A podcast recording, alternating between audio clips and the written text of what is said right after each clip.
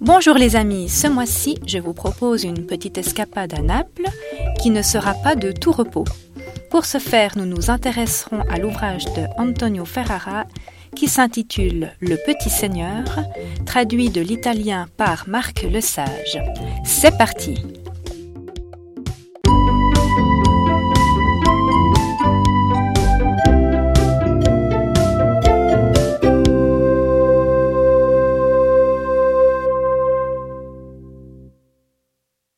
Antonio Ferrara est un auteur italien qui vit à Novare.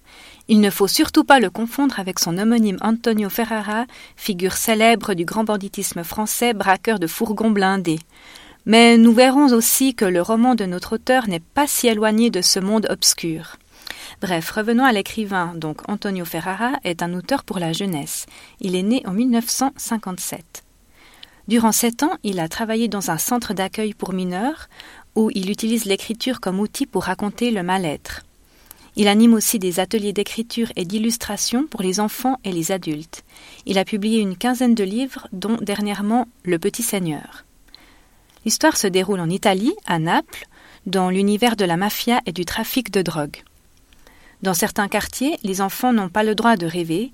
C'est la vie de Tonino, un jeune napolitain de 13 ans. Tonino vend de la cocaïne toute la famille participe à cette activité, même ses deux petites sœurs, car euh, avec leurs petites mains, elles préparent les doses avec précision. Le père chapeaute le tout avec autorité. Malheureusement, avec cette activité de nuit, le jeune garçon n'a pas la force de se lever pour aller à l'école. Pourtant, euh, il a un certain talent pour l'écriture et son professeur d'italien fera vraiment tout pour l'y ramener.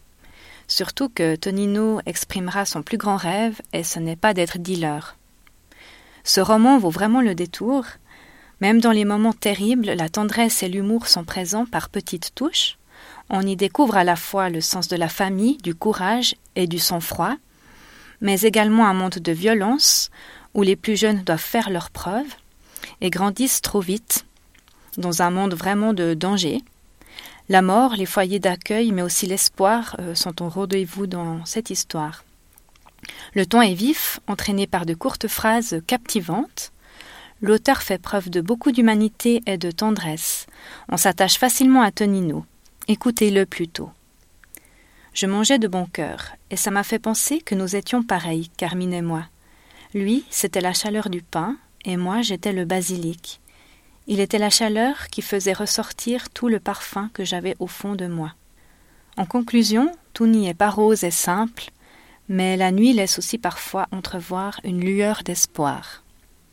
Une lecture idéale pour les jeunes de 12 ans et plus, à télécharger avec le numéro BSR 69872. Ciao